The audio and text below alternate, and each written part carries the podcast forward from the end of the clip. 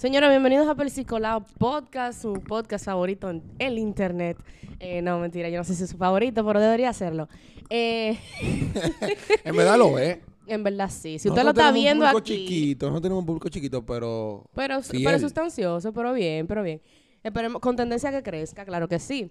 Hoy me encontré aquí con María y con Carlos. Me encanta ella te ¿Qué lo que, chiqui? Hola. Te extrañé. No, María, tú estás muy callada. Ponte, anímate, vamos. Fue, suéltate. Señores, ¿qué es lo que estamos aquí? Cambiamos el set por 500 veces. Señores, gracias por sintonizar eh, este, este, este capítulo, como toda la semana. Señora, el día de hoy vamos a hablar de la salud mental.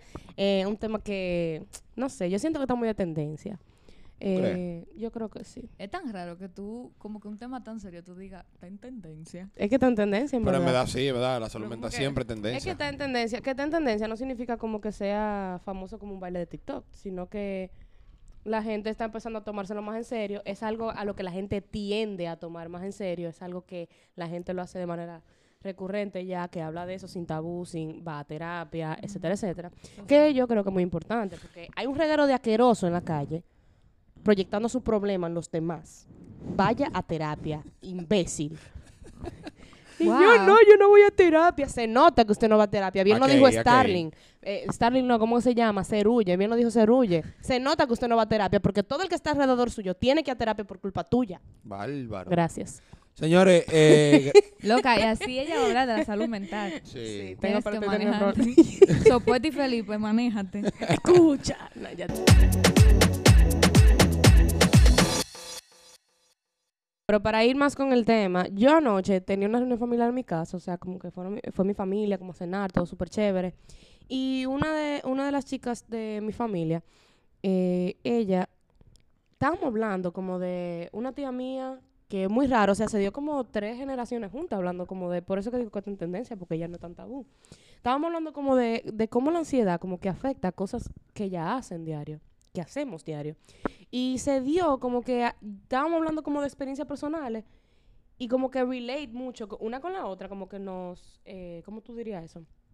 Como que nos identificábamos mucho una con la otra, como con cosas que realmente uno, uno pensaría que son como muy sumamente extrañas. Date un ejemplo. Eh, Tani, hay como una interferencia ahí. Quita el abanico de aquí. Ok. Ya, listo. Entonces, eh, por ejemplo, no sé si ustedes saben lo que es disociar. Sí. Nosotros, hasta, hasta después de ir a terapia, ninguna de las tres entendíamos que era algo normal. Y al ¿Eso es parecer, es normal. O sea, es, ¿Cómo así? es más normal de lo que uno piensa. Disociar. Disociar. Pero, o Por sea, ponte ejemplo, un- ponte en contexto. Yo tengo la, la, la pregunta que tenía en, en- en primera instancia era, ¿qué cosas ustedes creen que a causa de su salud mental son muy raras, pero luego de terapia ustedes entendieron que era más normal de lo que ustedes pensaban? Es que yo nunca he ido a terapia, yo no te Yo puedo sí me he dado cuenta. Ok, ¿Tú has ido a mira. terapia? Claro. Ay, Es yo superimportante. te- Yo no he ido a terapia. Yo, o es sea, bueno. No es que yo Es no bueno, quiera, yo quiero ir, pero nunca he ido. O sea, lo que pasa es que yo podemos siento eso. como que yo siento como que, por ejemplo, tú tienes que hacer ejercicio físicamente y también mentalmente y de tus emociones, entonces por eso tienes que ir a terapia. Señor, yo puedo ser un Tani. Yo sé que va a, ser- va a sonar raro, pero yo lo pienso así. Para mí, yo siento que, la- que tratarse la salud mental en este país es tan caro. Eso es una de, eso, vamos para allá ahora. Porque, Pero, o, sea, o sea, yo entiendo que es un trabajo súper importante y que tiene su valor. Pero también, como que yo siento que si fuera un poco más asequible o, más Sí. accesible, Más personas fuera. pa- que es fuera más fácil. Porque tú me dices a mí que yo voy a tener que ir a terapia semanal y te tengo que pagar 3 mil pesos la terapia, yo no voy a ir. el problema está, yo, vamos para allá, y cabrón, porque tú tienes que hacerlo semanal. vamos pa- vamos para Calcúlalo allá. mes, son 9 mil. Vamos para allá ahora, porque es uno de los temas que quiero como que entremos como de lleno. 9 mil, no, perdón, 12 mil. Entonces, mira, eh, en, en terapia, yo me di cuenta que disasociar es más normal de lo que yo pensaba. O sea, volviendo a la, a la pregunta inicial. ¿Por qué? Porque eh, hay momentos, no sé si a ustedes les pasa, que ustedes se ven como desde fuera. No como que tú sales de tu cuerpo, no, no es tan mágico pendejo, pero es como que tú, tu yo emocional y tu yo lógico se separan. Es como cuando tú estás llorando. A mí me pasa con el self-awareness, como con... Como, como, eh, eh, sería como una forma de tú percibir, autopercibirte en el sentido de lo que te está pasando en el momento. A mí me pasa que, por ejemplo, yo estoy llorando, caigo en cuenta que estoy llorando y digo, y paro de llorar. Bárbaro. Sí, y porque, porque me doy cuenta que yo estoy llorando. Entonces, hay, hay algo que a mí me dice como, ¿por qué tú estás llorando?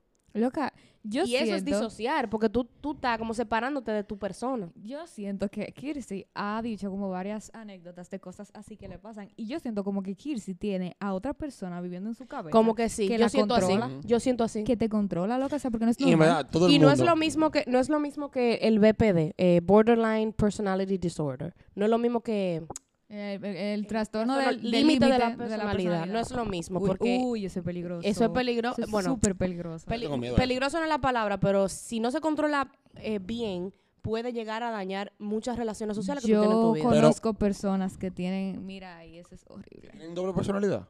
No, No solamente doble personalidad, hay personas que- tienen varias personalidades. sí, pero que Yo vi una película de eso una vez. De un tipo que tenía siete Sí, personalidades. eso es muy... Pero, o sea, yo conozco, yo conozco una persona que no es directamente así, que tiene siete personalidades, pero está diagnosticado con eso.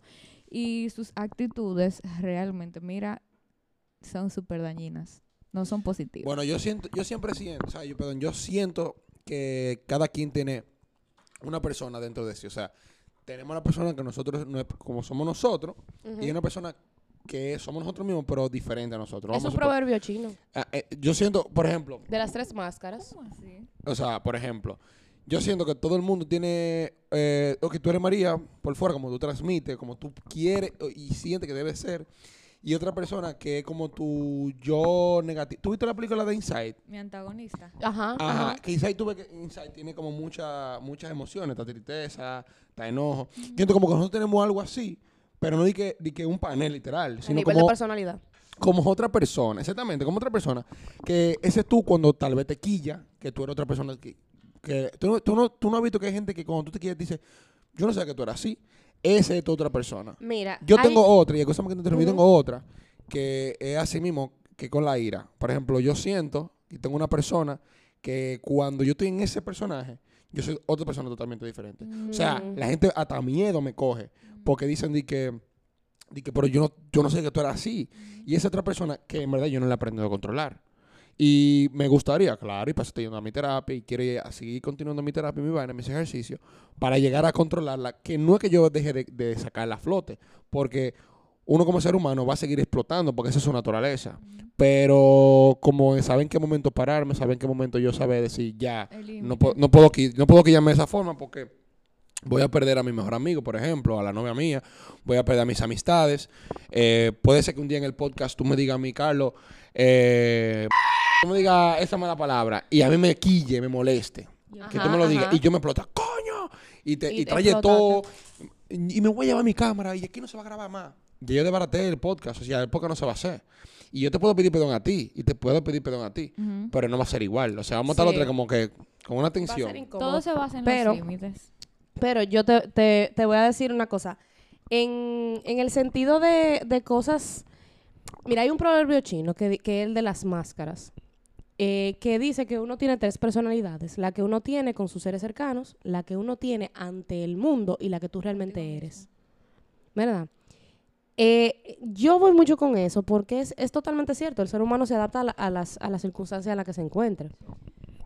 Pero... Y evoluciona mucho. Eh, eso, ajá, y evoluciona mucho, eh, pero con lo que yo con lo que yo estaba diciendo antes, de cosas que yo pensaba que eran súper raras, yo me di cuenta, yo caí en la cuenta, sádico, cuando mi perrita se murió. Por, es, un, es, es un, como un contexto muy extraño de que sea ahí que tú te des cuenta, pero fue como una pérdida que fue, no voy a entrar en detalles, pero fue una pérdida muy como repentina y, y como la forma en que, en que murió fue un poco brusca, fue, fue, fue sádico, tú ves. Entonces, en ese momento, cuando yo iba como a, a- a socorrer, mi yo emocional lo que atinó fue como a darle el ascensor. Y yo di, y mi otra yo, yo, o sea, yo sentí como yo de fuera, yo me decía como estúpida el ascensor, no, porque dura mucho. Vete por la escalera. ¿Tú me entiendes? Son cosas Ahí que. está, ahí está, la disociación que te estaba mencionando. Exacto, son cosas, y después en terapia yo entendí que son cosas que tu cerebro hace, uno, para no se- para, para en situaciones de estrés no, se, no hacerte sentir sola, y dos, para, para como que ayudarte a lidiar con el problema. Es algo tan interesante. Señor, ya ustedes ven por qué mi tesis fue de neuromarketing. Loca, pero- pero, en verdad, en verdad. Son cosas como, el cerebro es una cosa demasiado viejo, como Pero que, es que desarrolla pensar, cosas Porque yo rarísimas. siento que a mí nunca me ha pasado eso. Entonces, o quizás sí me ha Es pasado, que pero tal vez no, no, no, yo no no. me percato. Exacto. O tal vez tú no lo necesitas, tu cerebro no necesita eso, O tiene quizá- otro nivel o de quizás mecanismo de yo no me defensa. percato porque yo realmente, es verdad, uno conoce el término de disociar, pero realmente como un, no así, tú sabes. Quizá ahora yo me puedo dar cuenta más fácilmente que sí, en verdad yo lo hago en otras Bueno, situaciones que me te puedo poner otro ejemplo. Cuando tú te vas lejos pensando, es una forma de disociar. Yo, te- yo hasta estos días no- me enteré que eso no le pasaba a todo el Bueno, mundo. ¿tú sabes cuál es Lo la de que tú te película? quedas de que... ¿Tú sabes cuál es la película de ¿qué tú Soul? piensas? Es una forma de ¿Tú sabes cuál es la película de Soul? Sí. Eh, tú ves que tú no viste la película de Soul, que él te llama, que es un tipo que hace jazz, que él se, mu- que se Ah, mueve, no, no, queda no, en coma. Ya, sé cuál es. no. Bueno, muy buena. Es muy buena yo, verla. yo no sé si tú quieres verla, pero voy a hacer como un medio eh, spoiler. Y es que, por ejemplo, hay un en, en- en un punto, como que él lo menciona, el tipo, el, el vudú que anda en, en el, en el barco, Ajá. que él dice que estas son las personas que cuando se inspiran, se disocian de su ente personal y se teletransportan a este a esta parte de, Sí. de- como del más allá, vamos a ponerlo No así. sé por qué, pero siento que la gente que escribe música le pasa. Ah, exactamente. Entonces, como que la gente que está aquí está disociada de la realidad. Entonces, Puedo estar equivocada, ¿eh? ujú. Eh, Digo que pienso que puede ser... Excúsame que te interrumpa. Disclaimer. Ninguno de los tres somos profesionales de la psicología ni de la psiquiatría. estamos hablando aquí de lo que nosotros pensamos que es de nosotros. Íbamos a traer un profesional, pero eh, por cuestiones ajenas a nuestra voluntad no pudo venir, pero eh, queremos que sepan que experiencia solamente. Continúa. No, entonces que el tipo explica como que tú te disocias de la realidad y tú estás en ese mundo, o sea, en ese espacio.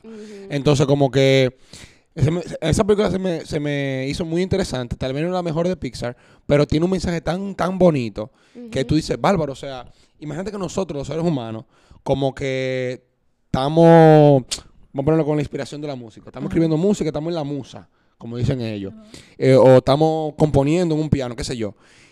Y tú te teletransportas a otro planeta, a otro sitio, a otra dimensión, lo que sea, porque, whatever.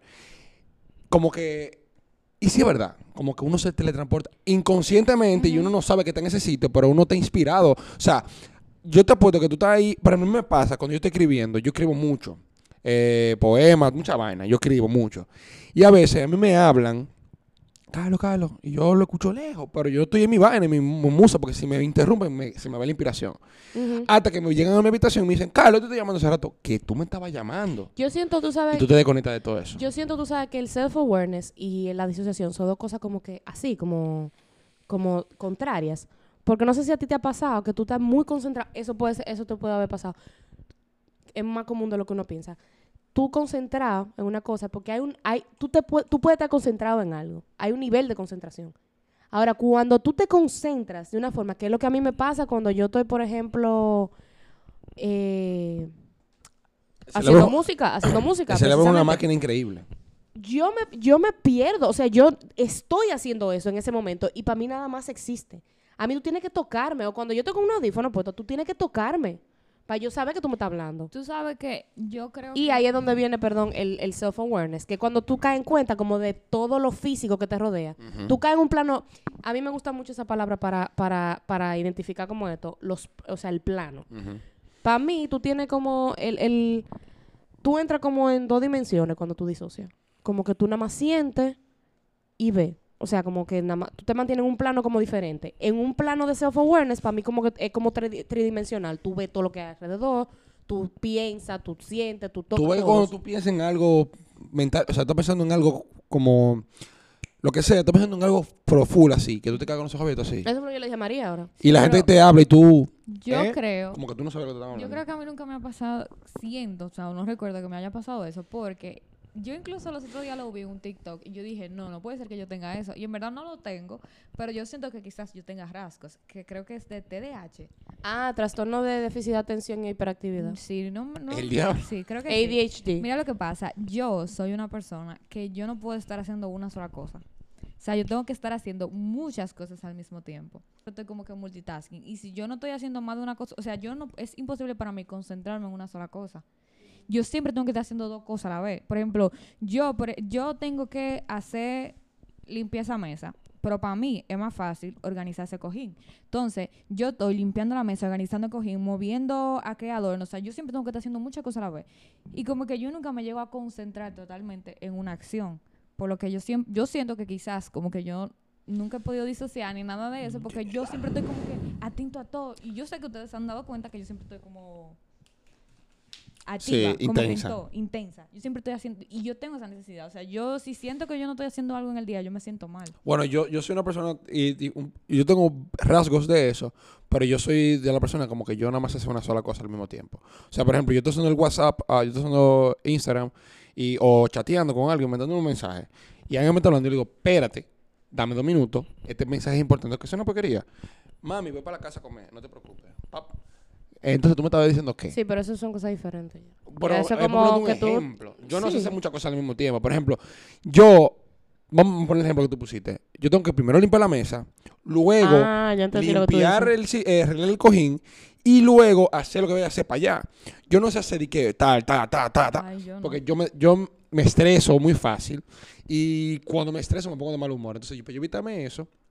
Yo lo que hago es que hago una cosa a la vez, a mi ritmo, a mi tiempo. Por eso hay veces. Y lo voy a poner como un ejemplo eh, de nosotros tres. Por ejemplo, hay veces que ustedes me dicen a mí, Carlos, sube un video. Por ejemplo, yo compro una agenda, que mi mochila, y yo compro una agenda para yo saber lo que tengo que hacer. Porque, Carlos, tiene que, tiene que hacerlo corto para subir el video. Y yo sé que lo tengo que hacer. Pero yo en el momento estoy haciendo una cosa. Y hago la cosa, y luego termino de hacer eso, y yo estoy como que, yo tenía que hacer algo. ¿Qué es lo que yo tenía que hacer? Coño, el video, me pongo a hacer el video. Lo edité, está guardado en mi celular. Me pongo a hacer otra cosa. Cuando termino, me pongo a hacer otra cosa. Y ya cuando vuelvo, yo puedo subir el video. Si yo tuviese como la facilidad que tú tienes de editar, trabajar, hablar con fulanito, tú, tú, tú hacer todo al Y mismo tú tiempo, dices- mi vida tú fuera un tú poquito dices- más fácil para mí. tú dices facilidad, pero eso, Eso es, no es a, a uno bueno. se lo lleva el diablo Eso cuando no es así. bueno. Y lo que te voy a decir, eso es algo bueno y algo malo, porque, por ejemplo, yo, yo tengo como la necesidad de sentirme productiva siempre, incluso los domingos. O sea, yo no puedo cogerme un día, por más que yo necesite descansar, para hacer nada, porque me siento mal. Descansar también es ser productivo. Exacto, y es verdad, y es necesario. Entonces, yo como que sí, es muy bueno porque yo puedo resolver de mil vainas en un día, pero óyeme, tampoco puedo estarme tranquila, como que, ¿tú entiendes? Entonces, no sé, como que quizás yo siento que como yo siempre estoy al tanto de tantas cosas, yo quizás no me puedo tomar el, el tiempo de, de disociar o de tener un momento así como de, de pensar. Tal vez tú vives, perdón, tal vez tú vives como en el, en el, expect- en el lado contrario. Tal vez tú vives en el lado del self-awareness. Que tú te estás dando cuenta de todo al mismo tiempo y por eso tu cerebro está sobreestimulado y empieza a hacer varias cosas al mismo Ajá. tiempo. Tú, ti- tú tienes un cerebro que... en, lo- en que- el caso tuyo, de lo que se te olvidan las cosas, tú vives muy estresado. Y yo lo sé. muy... Y cuando el cuerpo está expuesto a, a niveles muy altos de cortisol, que es la, el- la sustancia que genera estrés, o sea, que, que es responsable por el estrés y ese tipo de cosas, tiende a, a causar ese tipo de Tú cosas. sabes que yo siento Claro. algo de Carlos. Yo siento que quizás no es que él viva estresado, es que él tiene una personalidad estresada. Eh, puede ser. Pero porque que eso son respuestas a lo mismo. No, porque una cosa es que tú vives estresado por el ajetreo de la vida, de todo lo que tú tienes que hacer. Pero yo siento que Carlos, tú lo punchas mucho, explota. Ah, por lo que estábamos hablando Sí, ahorita. Pero estábamos hablando de eso ahorita. Pero Entonces Carlos él- como que se varios problemas abruma. juntos. Él se abruma fácilmente. Entonces yo siento que quizás no es tu forma de ser. Es mi forma de ser, pero me gustaría, porque me gustaría cambiar eso. Porque, por ejemplo, te voy a poner un ejemplo también mío, de una anécdota. Eh, la cámara mía estaba supuesto llegar el miércoles que pasó. Ujú. El vuelo se retrasó por un tornado que hubo, en un tornado, no, una tormenta que hubo en Miami, en Florida, y no pudieron a- a montarse en el avión hasta el jueves. Llegaron el jueves. Yo me hice mi cocote de que mi cámara iba a estar en mi casa el jueves en la noche. Y mi mamá me dijo, Carlos, esa gente llegaron cansada. Esa gente llegaron explotar. ¿Cómo te van a dar a ti una cámara si, tú- si ellos están eh, eh, cansados? Llega, O sea, ellos fueron, llegaron a Santiago, fue a comer que ellos fueron. Ellos no fueron a, a- a desmontar maleta. Pero tú ves que yo me... me yo, Sí, yo ¿no dije, te de eso? yo dije, yo quiero mi cámara y me abrumé, me puse a llorar, me puse aquí ya, me enojé, me estresé, porque yo quería mi vaina ahí. Ahí de vez. Entonces, ¿qué pasa? Al otro día, el viernes, en la tarde, me llevaron mi cámara. cámara. Entonces, ¿qué? qué ¿Cuál como quiera, yo no la estoy usando. ¿Cuál es el show y cuál es el drama? Entonces, yo me, pongo, yo me pongo a pensar yo mismo y digo, coño, eso no es ni sano, No. no es sano para mí, no es sano para la gente que está cerca de mí. Y eso, eso, o sea, tú vives como una vida tan cansada. Como que tú llegas a tu casa y tú tal vez no hiciste nada en tu, en tu día, dígase, di- eh, hiciste Van a que te re- requieran ese nivel de cansancio. Sí. Yo a mi casa, que yo lo que quiero es bañarme y acostarme a dormir a las 9 de la noche. Porque Pero te que- cansas emocionalmente. estás Exactamente. agotado, Exactamente. estás Entonces, agotado. para eso yo dije Y yo. eso es estresante también, no saber qué te pasa emocionalmente. Exactamente. Oye, porque su personalidad es así. Pasa, pasa también con los seguidores, por ejemplo. O con los seguidores, con los likes, con todo lo que me ve en las redes sociales. Ajá. Para la gente que no sepa, yo soy influencer. Ujú. Academia Mi Payola, claro, bebé. Entonces, ¿qué pasa? Que me dejan de seguir cinco gente. ¿Qué son cinco gente? ¿Qué son Sí, cinco sí, gente?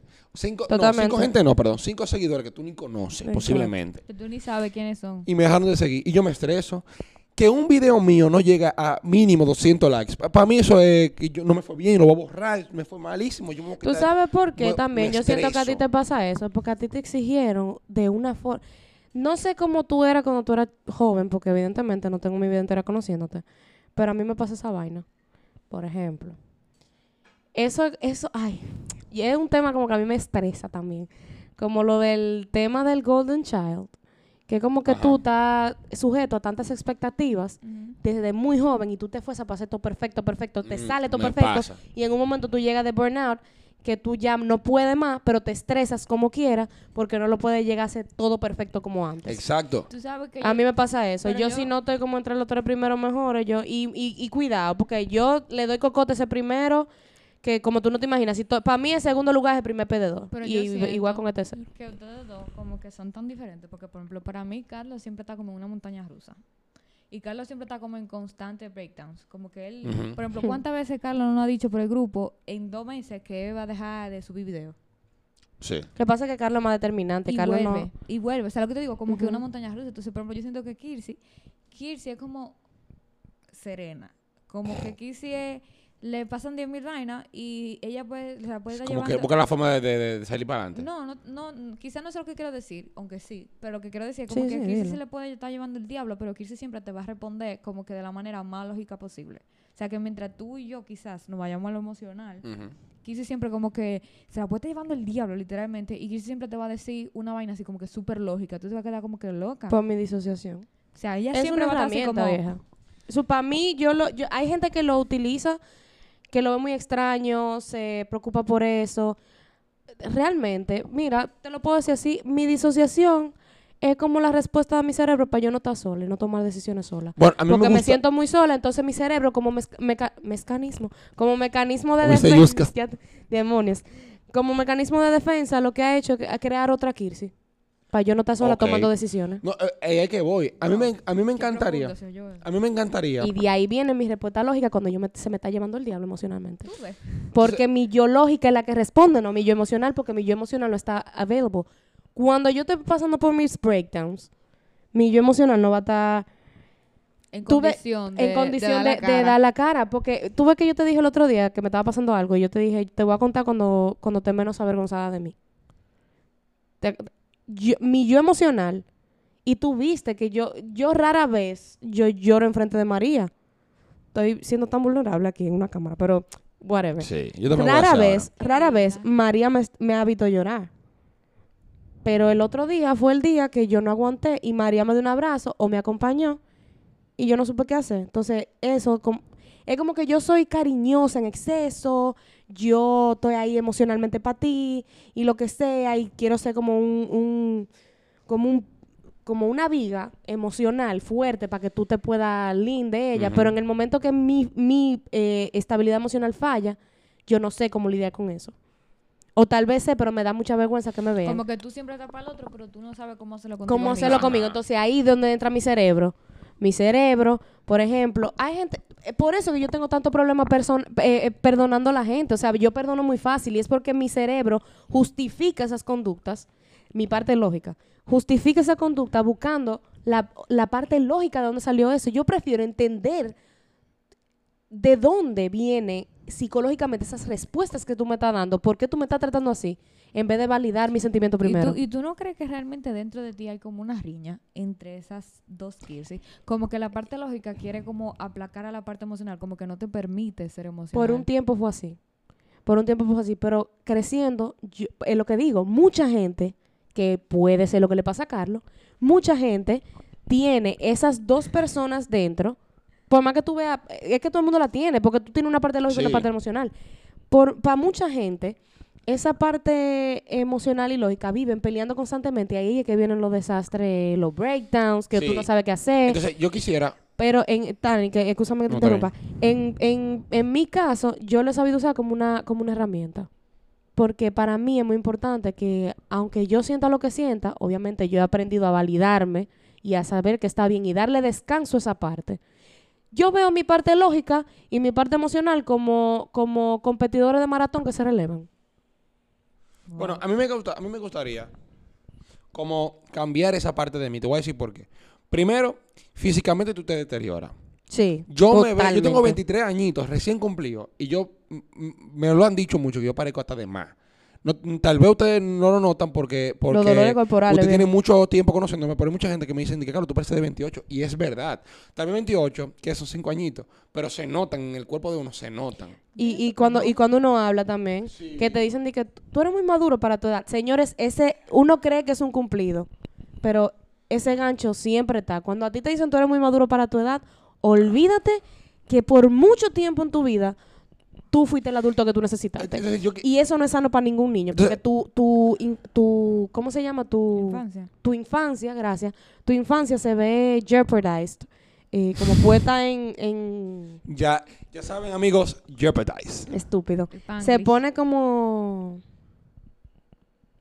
como, como yo digo jeopardía, como Loca, yo ni que se ponen como, diciendo. se ponen como en, en tu infancia se pone como en, en stand-by, como, como a- En pausa. amenazada, no, no, no, en Tani, pero amenazada, Alert. porque ¿Hay que tener inglés Ah, también? amenazada porque tu niño no se pudo desarrollar un- en una infancia, en un- no tuvo oportunidad de ser niño y por eso tú siempre fuiste un adulto. Yo, sé- mi grado de alcoholismo, realmente, yo me voy a abrir aquí a ver, o sea, me voy a abrir de verdad aquí, porque yo siento como que eh, hay que decirlo, porque yo sé que mucha gente de, de- detrás de la pantalla se va a sentir identificado. Mi grado de alcoholismo depende, y lo he notado ahora que estoy en terapia y- estoy tratando de hacer mis ejercicios y mi vaina, como que mi grado de alcoholismo es por eso, por, por, eh, por el estrés que yo quiero, que yo acumulo. El único momento donde yo me puedo disociar de mi realidad es cuando yo bebo alcohol.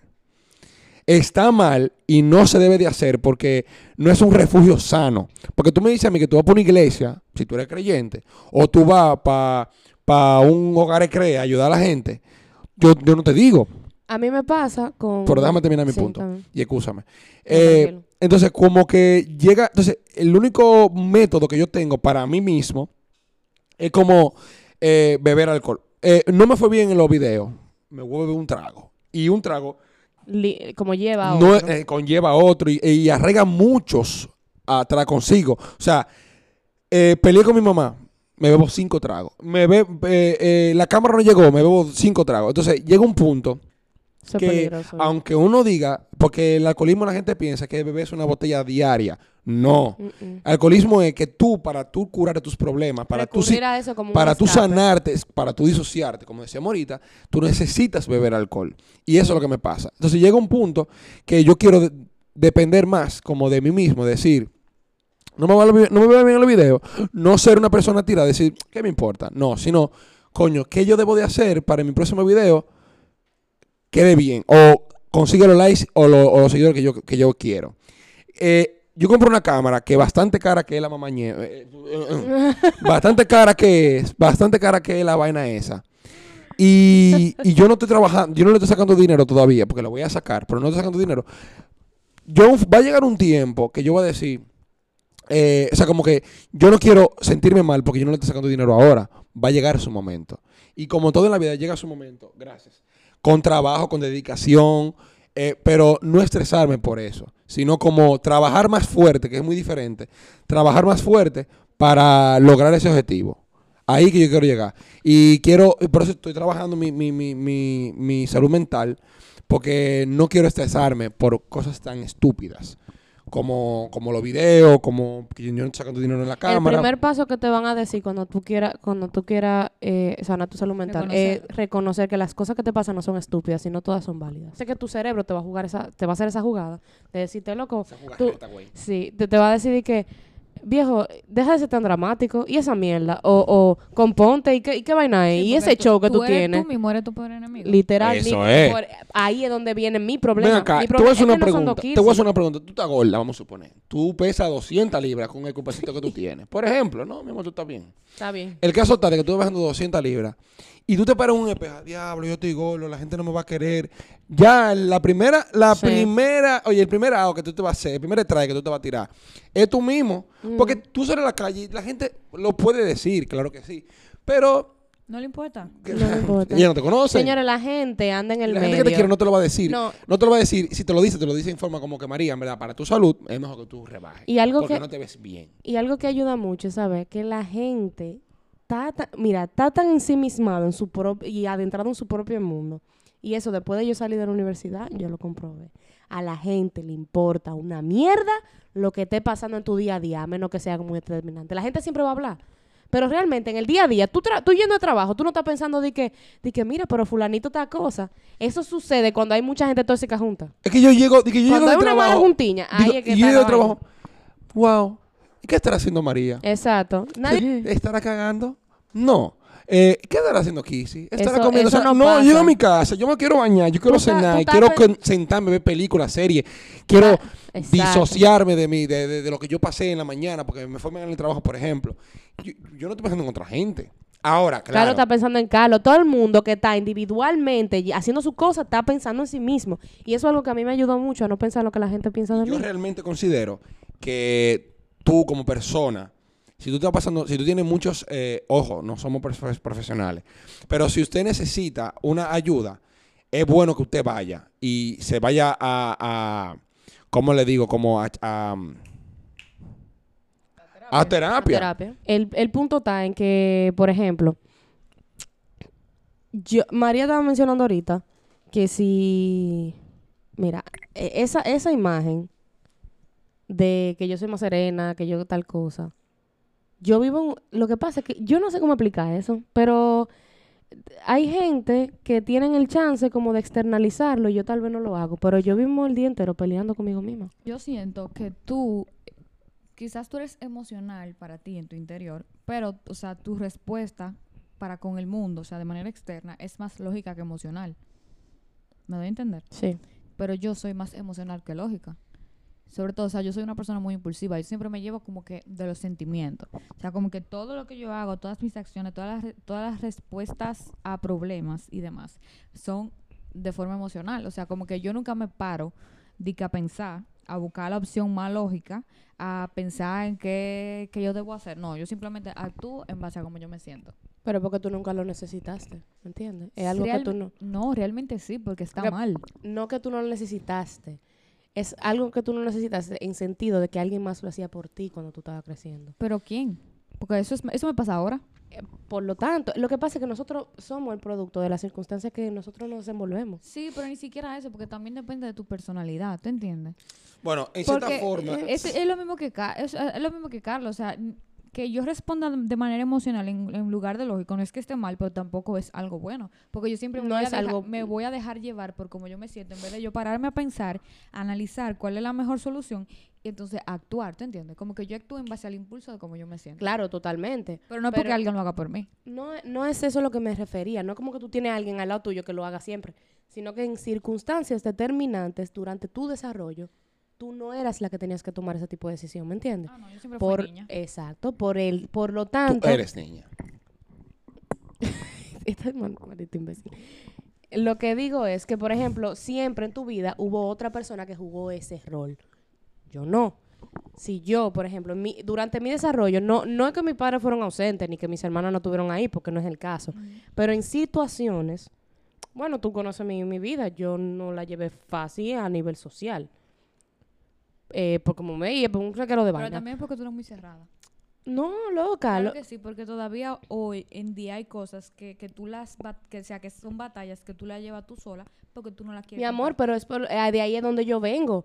Yo, eso es una conducta aprendida. Yo lidio con cosas sola porque durante mi desarrollo yo he tenido que lidiar. El modus operandi de mi cerebro es lidiar con cosas solas. Modus operandi. Ya es vaina, ya es ingeniería industrial. Eh, no lo soporto ustedes dos, pero el te- entiendan que es como lo que yo veo mucho, yo me rijo mucho por las cosas que son de lo, desde el origen. Yo sé Eso mucho... como el nombre de un capítulo de tu vida, el origen. Es Génesis, gracias. Yo, yo te puedo, gracias a como yo he visto, o sea, como la, mi forma de externalizar mi, mi yo, he visto, he sabido cómo demostrar cómo es una persona, dependiendo de lo que me cuente de cómo creció o de cómo o las situaciones que pasó anteriormente. O sea, tú puedes describir a una persona. Puedo, puedo leerte bien. No describir porque yo no lo sé todo. No tengo, no, te, no soy de que profesional en esa área. Porque no voy a decir que tú tienes un trauma de tal cosa, no. Pero yo puedo saber por qué tú te comportas así. Describe, vamos, hazlo conmigo. ¿Cómo? cómo? ok, mira. María, que no quiero tener cuidado de no decir algo común. Pero María, por ejemplo. María es un cuero, por ejemplo. Ajá, más o menos. Entonces ah, ella sí, se paraba. No, mentira. Mira, María. ¿Quién es bravo ahí, perdón? ella tiene una familia, ¿verdad? Como todo el mundo. Pero, ¿qué pasa? En la familia de María, quien lleva los pantalones es su mamá. Bárbaro, ¿verdad? Lo voy a, Se voy a llega decir, con- ojalá, tía, no me mate. Voy a decir cosas muy claras. Tú me diste permiso ya. Ok. Ujú. Tía es la que lleva los pantalones. Por lo tanto, María y Gloria, que es la hermana de María, saluda allá, Gloria. María y Gloria son mujeres que, ah, si bien no tienen que. no demuestran una fuerza como tal, pero ellas lo entienden como segunda naturaleza. María y Gloria, como tienen, como ven eso de su mamá, no es como que lo van a adoptar ellas porque saben que tienen a su mamá para eso, pero en momentos determinados, cuando su mamá no está cerca, María y Gloria son de garra, de, de sacagarra. ¿Es verdad? Tío Freddy, tío Freddy, por ejemplo, es una persona súper sweet. Es un personaje, o sea, Carlos, yo quiero, ese es, es la, persona, la personificación de un meme. Ella me tiene en close friends. Óyeme, tío, usted, si ustedes ven los videos de tío Freddy, es un personaje. O sea, tío Freddy hace las cosas como un niño. Yo me curo de él. pila. Entonces, a lo mejor ellas no han tenido esa imagen de hombre que es socialmente construida como un hombre imponente. María, y, y tú lo ves en el reflejo de las parejas que María y Gloria tienen. María y Gloria, el, María siempre me ha descrito a un hombre que yo he determinado como bohemio, del hombre de sus sueños. Y yo sabía que tarde o temprano un hombre como Juan iba a aparecer. Aunque Juan no ¿Cómo es Juan? bohemio, Juan no es bohemio. Juan, sí, mi amor, pero que se nota en la forma, es que no tiene que ser bohemio en la forma que se comporta, pero la- el tipo de música que oye, la música, que el- eh, el- los gustos que tiene, Cómo cómo te trata, cómo cocina. Juan, por más que tú lo veas, no es un hombre tradicional, es un hombre como tu papá. ¿Entiendes? Juan tiene... Juan tiene, Lo van a Juan tiene- ahorita. te- y te digo por qué, Juan, ti- y te digo por qué María Juan está con Juan. Juan tiene Juan rasgos. tiene rasgos de su papá, Sí. pero él, él tiene también cosas que a María le faltaron de su papá. Porque ahí es donde voy. Tío Freddy no es un hombre norm- eh, como socialmente descrito como lo normal de, la macho, o sea, masculinidad. macho. macho. ¿Y qué Juan hace? El macho odioso. Que yo sé que a macho María- cariñoso. Ajá. Que yo sé que a María le, le, le- Ajá, de Juan, que se lo quiere tragar. Que Juan se le impone a María. Juan sí tiene esa dualidad. Juan te sabe meterse a la cocina, cocinar, limpiar, qué sé yo qué, escuchar una musiquita con María, pero al mismo tiempo le dice, no, Goda, no, eso no es así. Y a María eso le gusta. Porque María no tuvo eso. Y María busca eso en un compañero. Bueno, yo en verdad, yo ahora que tú me lo... Toda mi, Loca, tú eres el final. toda mi pareja, en verdad, yo prendo en ese punto. Eh, toda mi pareja, yo siempre... Hay muchas cosas más que salen de ahí. eh, o sea, te- me refiero en su relación con sus hermanos, su- su- cómo, cómo se No, desempeñó claro. en su vida de colegio y Yo toda esa busco- vaina. Ahorita me lo tienes que contar. me lo vas a contar todo. Me encanta. Yo, yo busco, Ay, en Dios. verdad, inconscientemente yo busco algo, no que se parezca a mi mamá, porque va a sonar creepy, pero que tenga rasgos que mi mamá... Es que es lo Es natural. normal. Señores, o sea, que mi mamá... los o sea, psicólogos odian a Freud, pero Freud es el, el- para los que no saben quién es, el, el padre, padre del de la psicoanálisis. psicología. Del- no, del psicoanálisis. Ok. Odian a Freud, pero muchas cosas que dice Freud tienen sentido. Pero mira, por Es ejemplo, verdad, que siempre- la- mi mamá, mi mamá, mi mamá pelea, mi mamá discute, mi mamá le gusta beber, mi mamá le gusta como ser un- a, a tronar y pico. Mm. Y yo busco eso siempre, o sea, como que sean semejantes, no que sean iguales, semejantes, que tengan cosas que mi mamá, por ejemplo, hacía y no hacía, yo la busco en, esa, en, otra, en una persona para ser mi pareja. Si yo Que es lo natural. si yo busco, por ejemplo, entonces, ¿qué pasa? Cuando yo llevo una pareja que se parece mucho a mi mamá, a mi casa, ellas chocan. Claro. Y es natural. Es natural. Es natural. Y entonces yo por eso tiendo a buscarme una pareja que no se parezca a mi mamá. En todo sentido. Entonces, ¿qué pasa? Yo choco con ella. ¿Tú sabes por qué? Porque, Porque yo sí soy el hombre en mi casa. O sea, yo soy, yo soy una persona que en mi casa, mi papá me enseñó que, que tú no puedes ser, el hombre no es el que más grita. Pero mi papá, para decirte que te limpiara, que, lim- que fregara. nada más lo dice una vez. Ajá, que, fre- que fregara. Coño, ¿por qué tú no friegas? Tú tienes aquí desde las 4 de la tarde y tú... no-". Entonces, en cierta forma, él está contradiciéndose y enseñándome a mí que para yo darme respeto tengo que ser imponente. Entonces, yo sí soy el hombre de la casa, como que... Si yo, tengo, un- No yo que- me caso... Tani, señora, no es que si tú no eres así, tú no eres el hombre de la casa. Lo que pasa es que tiene una masculinidad más tradicional. Ajá, exacto. Exacto. Yo soy más tradicional. Yo soy más, más como más de lo no más, más de lo Ajá. común en cuanto a un hombre se refiere. Que también eso Y depende eso- de las personalidades. No, y cómo se hayan desarrollado en su, Yo soy más fuerte. A mí me gusta que las cosas que se hagan como a mí me gustan. Eso está mal. Pero me gustan las cosas que se hagan como a mí me gustan. por ejemplo- Cuando una persona me contradice, yo discuto que Sí, no es sí, así, sí. bla, bla, bla, bla, bla. En el caso, por ejemplo, de mami y papi. Mami tiene una personalidad mucho más fuerte que papi. Totalmente. Por lo tanto, es más imponente. Pero ¿qué pasa? Papi creció con su mamá, con su papá, eh, con todos sus hermanos. Mami, cuando era jovencita, se le murió su mamá. Mi abuelo, viejísimo, se metió con otra mujer. Mami tiene 20 hermanos. Mami tuvo, se quedó embarazada joven, tuvo que hacerse cargo de su hijo, de su casa, salía a trabajar, a estudiar. Mami fue hombre y mujer para ella misma. Ujú, Mamá y papá para ella. Y se lo- nota, se nota por lo tanto, ella es la que tiene los pantalones, porque que ese ha sido su forma, o sea, Y su va- desarrollo. Y va que tía hace muchas cosas ya sola y, y ustedes se enteran después de que se resolvió. Eh, Exactamente. Por eso mismo. Y te voy a decir una cosa. La forma de tía ser, de, de, de esa mujer imponente, esa mujer que no llega poeta y qué sé yo qué. Y eso se extrapoló en ustedes de forma totalmente diferente. Porque Gloria es la viva imagen de tu mamá. O sea, de un nivel que Gloria es imponente. Así como tú la ve, tú ves y llegó Gloria. María, por otro lado, María tuvo muy influenciada por su papá, como es la niña más chiquita, también hay un factor de vulnerabilidad, de vulnerabilidad. Pero aparte de María, lo demuestra de forma diferente. ¿Por qué? Porque María no tiene miedo de expresar lo que a ella le gusta. Entonces, ese- no, María tiene una forma de dejarte claro que a ella le gusta una vaina, que a ella no le importa, loco. O sea, si a ti no te gusta, te jodiste tú. Pero María va escuchando a que si yo quede diablo y va escuchando, eh, ¿cómo se llama? Antología. Una antología de caricia. Y a María no le importa, tú la miraste más. Pero eso, eso es lo que pasa. Por ejemplo, mi papá, cuando mi papá era joven, mi abuelo se fue de mi casa, eh, de su casa, perdón, a los nue- cuando mi papá tenía nueve años. Mi papá es el segundo de, de- de una familia de cuatro. Ujú. Pero mi papá tiene diez, o sea, en total, nueve hermanos, uno que se murió serían diez. Entonces, eh, eh, el caso está de que mi papá no tuvo una, una imagen paterna. O sea, como Mm. una figura paterna que lo aconsejara, que le dijera, Rudy, esa cosa está mal, fulano, no haga esto. Él tuvo que guamearse la yuca Sí, sí. como él pudo, como él pudo. Él tuvo que ser ese hombre muy temprano. ¿Qué pasa? Que mi papá, cuando nos tuvo a nosotros, obviamente mi papá se ha quedado aquí, pero mi papá arraigó, trajo muchas cosas a- consigo, a- a- arriba de él, que la inconscientemente nos la, nos la inculcó a nosotros, principalmente a mí, me la inculcó, que están mal. Y después de mucho tiempo, mi papá viene, Carlos, tú por lo menos tienes un padre que te aconseja. Traumas Yo no lo tuvo. Entonces, ¿qué pasa? Mi papá, al no tener esa, esa persona que lo aconsejara, él no sabe cómo, por ejemplo, cuando yo cometo un error, mi papá me aconseja en, base a su vida. O sea, como que, mira, Carlos, no haga esto porque te va a pasar tal vaina. Normal, normal.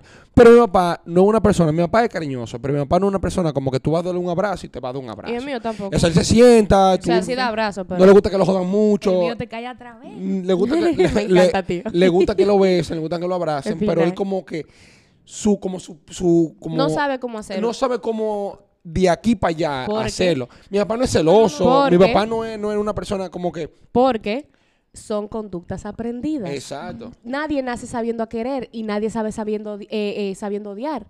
Son cosas que se van dando en el camino. No hemos, no hemos como alejado un poquito del tema de la salud mental, pero eh, al nivel, ah, sí y no. Pero, por ejemplo, en, en, ese, en eso que tú mencionas, son como, como traumas generacionales que se van pasando. Porque también eh, son cosas que desarrollan, se desarrollan en cadena. Son cosas que afectan al que está antes y al que está atrás. Ujú. ¿Entiendes? Pero en el caso de, por ejemplo, mira, hay algo que yo vi en un video el otro día y me resonó tanto. Y yo dije, mierda, pero es verdad. Tuve que, hay gente que tiene tres hijos y son completamente diferentes los tres. Siempre. O, o cuatro o cinco, lo que- los hijos que tú quieras, son diferentes todos. Y tú te siempre te preguntas, coño, pero si son de, la de los mismos padres, ¿por qué son tan Porque diferentes? crecieron en época de los padres diferentes. No, no. Pueden ser de lo, de lo mismo, tres- o sea, de la misma generación los tres hijos. Ah, bueno. Pero después él dijo, lo que pasa es que el hijo pequeño nunca va a ser el hijo del medio. Y el hijo del medio nunca va a ser el hijo más grande. La, la, la carga mental y emocional que tiene cada papel que se desempeña es totalmente diferente. Tú nunca vas a ver, por más que tú quieras, lo que es un hijo mayor, porque tú no sabes esa responsabilidad. Y eso no te carga, no te da esa carga mental. El No hijo, del, el hijo pequeño siempre va a ser el mañoñao. Siempre. Y, es, y óyeme, por más que tú quieras, porque es el bebé. Siempre te van a dejar, siempre te van a ver así, porque no hay nadie después de ti. El del medio siempre va a ser el más independiente, porque de antes de él fue uno que cargó con mucha presión, y el de después, que, cre- que él más chiquito, creó una, una, una preocupación que dejó de lado algunas necesidades del del medio. Por eso el del medio usualmente es más independiente. eh, eh, eh, Y el o- más o- grande fue como la prueba. y el, no, y el más grande es el que tiene la responsabilidad. Si tu papá y tu mamá faltan, chances son. No, y todos los No problemas, siempre, pero y todos los son- problemas o toda la exper- experimentación que hacen tu papá y tu mamá al principio lo cargan contigo. Contigo. O sea, por ejemplo, yo soy el mayor de, de dos hermanos. Eh, el que me sigue tiene 21 y el más chiquito tiene 16, recién cumplido. Bárbaro. Entonces, eh, yo, o sea, en mi casa mi papá me enseñó que, que eso está bien, en cierta forma, pero yo tuve que también hacerme hombre, entre comillas, muy temprano. O sea, yo tuve que aprender. Para yo irme a beberme un trago con unos amigos, yo tenía que ir a trabajar. Trabajar. Claro. Y eso está bien, porque te enseñan el valor de, de- de tú ganarte un traguito, por Sí. ponértelo como un ese ejemplo. Pasa es que la carga moral es más nueva. Sí. Y como está más nueva, cae en ti. Ajá, Y hay cosas que el mayor hace que es como una, es como una responsabilidad adquirida, pero no elegida. Es como que te Ajá. cae automáticamente. Pero que el problema de eso es que, por ejemplo, cuando tú te quieres, cuando tú, por, no porque tú quieres, sino por convicción, o sea, por conveniencia, tú tienes que hacerte el, el- el hombre de la casa. Eh, porque mi papá está ahí, pero yo necesito serme hombre de- para mis hermanos, ser ejemplo para ellos. Claro. Tú quedas con esa responsabilidad, tú tienes que hacerte hombre y tú pierdes tu niñez muy temprano. Tú y yo nunca vamos a saber lo que es eso. En- Entonces, a mis 12, ¿Entiendes? a mis 12, por ejemplo, a mis 15, 14 años, yo vivía como un rey. Nadie más depende de ti y de mí. En- a, mi, sí. a mis 15 años yo estaba como un rey. O sea, yo no pagaba casa, luz, nada. Yo iba, yo iba para el colegio, del colegio para la pelota y de la pelota para mi casa. Ujú. Mi única responsabilidad que no la hacía era hacer tarea y estudiar. Y no lo hacía. Entonces, ¿qué pasa? A mis 16 años yo comencé a trabajar.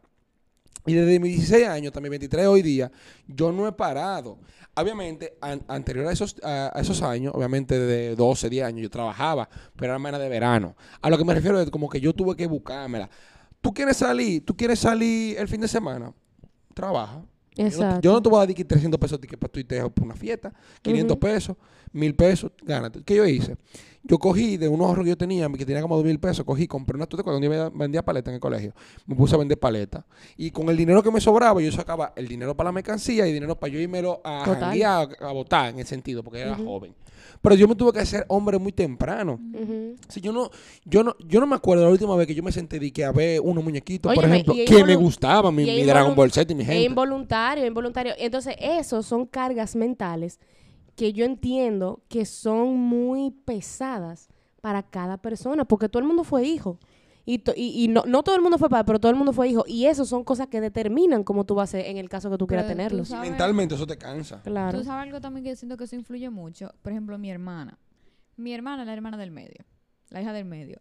Pero mi hermana siempre ha desarrollado como el rol de mamá. O sea, por ejemplo, mi mamá trabaja mucho. Total. Mi mamá es una madre presente, claro que sí, pero mi mamá trabaja mucho.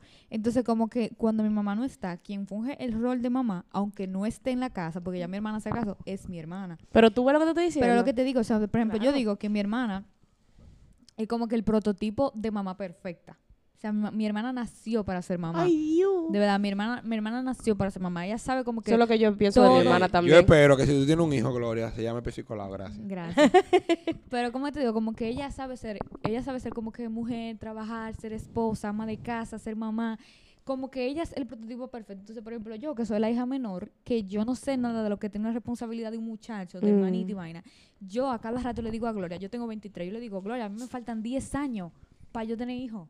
O sea, yo, si yo en tres años de que me caso y salgo preñada, que yo, yo no sé, yo no sé lo que tiene un muchacho. Como que yo siento de que ay, yo, ama de casa y mujer casada y, y hijo, como que yo siento que a mí me faltan 20 años para esa vaina. Y es porque yo en mi, en mi desarrollo nunca he tenido yo en mi desarrollo de mi juventud nunca he tenido la responsabilidad de lidiar con ese tipo de cosas, tú sabes. Bueno, ahora que yo estoy, por ejemplo, que yo vivo sola con mi papi, que si no hay trabajadora yo tengo que hacerme cargo de la casa, tengo que hacer tal vaina, pero yo no crecí con eso como creció mi hermana.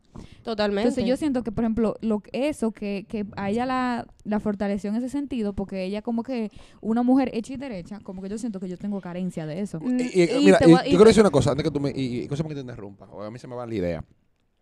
Yo en mi caso tuve que ser el mayor, ¿verdad?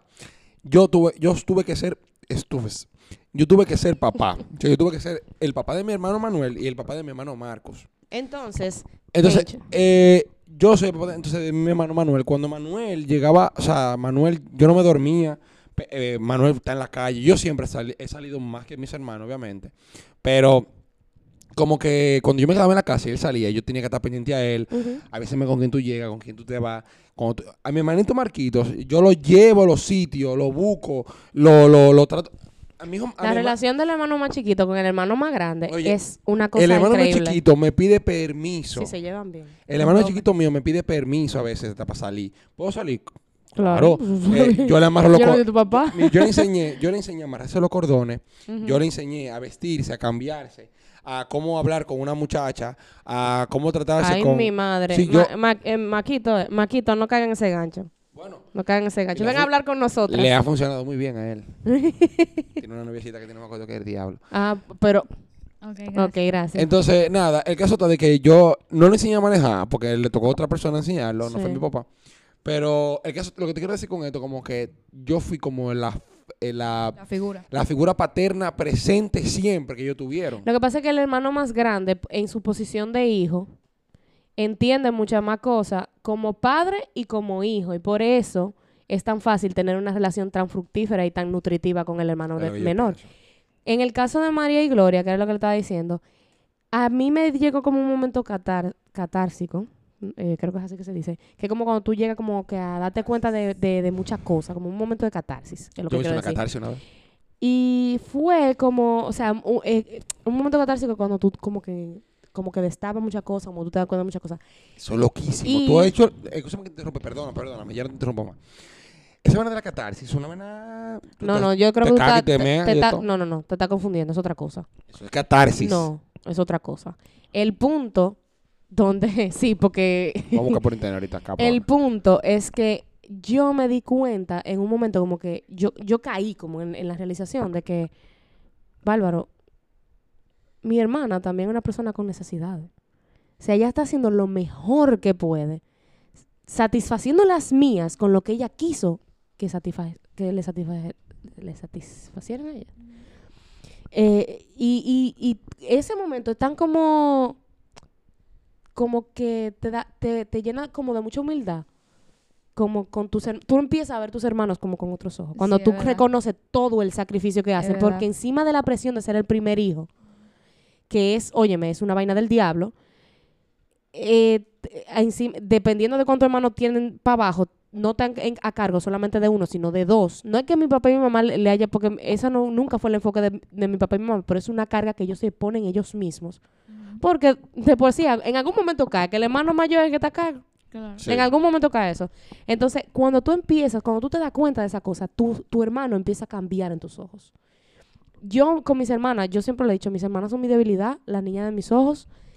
Yo me Tú eres pu la más chiquita. yo soy la más Gloria chiquita. es mi mejor amiga. Pero entonces ellos, exacto, entonces ellas te van a responder como, sí, que sí cree que es ella que no tiene que cuidar, porque yo, si yo me tengo que fajar en la calle con cualquier gente, porque yo sé que ya no lo van a hacer, pero si yo me tengo que fajar en la mano, óyeme, nos fajamos aquí, nos vamos al bollo. Ah, Dame Pero- peluca, dame peluca.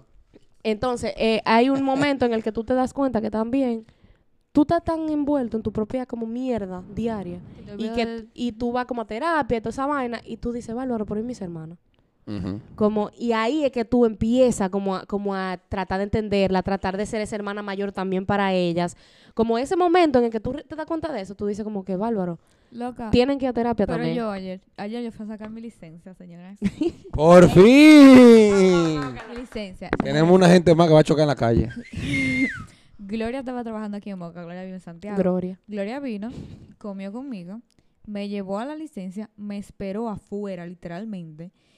Yo salí, Fue contigo a clase de manejo. fue conmigo a clase de manejo, me llevó a no sé dónde, después me llevó a su casa, me dio merienda y después de ahí yo me fui. A hacer mi vida, bo- haz tu vida, bombón. Y Gloria como que con mi mamá, me buscó, me llevó, me, me alimentó, ven y tal y tal. Mi mamá.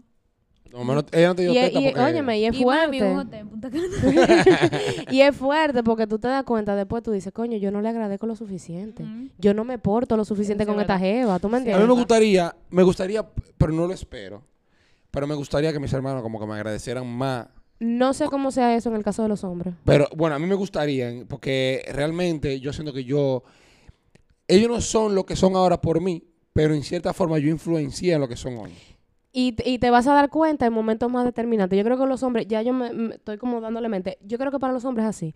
Porque como al- en tu caso, en tu casa, como son hombres con una ma- masculinidad más tradicional, tú te vas a dar cuenta cuando tengan que bautizar al primer hijo de uno de ellos, que tú seas el padrino, o en la boda, que tú seas el padrino, o, o, que al que, eh, o al que le que van a te pedir consejo consejo de, importante. ah, de momento importante. Por ejemplo, que tienen problemas con la esposa, aunque tú no tengas una relación estable, pero, o sea, no quiero decir que ese es el caso, pero aunque, aunque tú no tengas una relación en ese momento, por ejemplo, van a ir donde ti a pedírtelo.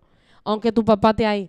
Aunque se lo preguntan a tu papá, van a ir donde ti, te lo van a preguntar. Y ellos lo hacen. O sea, mis hermanos van donde mi Quiero papá y le piden los consejos y luego van donde mí. No siempre. Son más Pero determinantes. mi hermanito Marcos, eh, Carlos, mira, pasó con tal vainita, eh, pasó tal vaina. Y yo le digo, di que no, mira, Marcos, eso se soluciona así, tú tienes que ponerte un poquito distante, pero no perder, bla, bla, bla, bla, bla, bla, bla.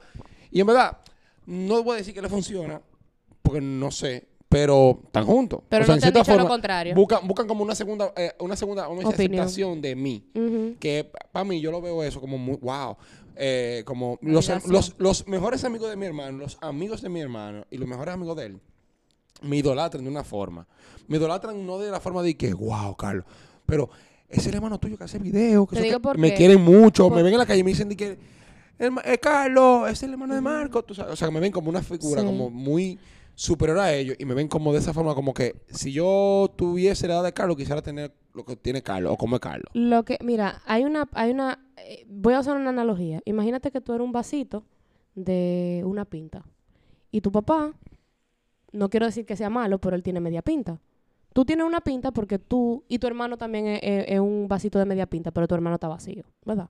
Tú y tu papá están llenos.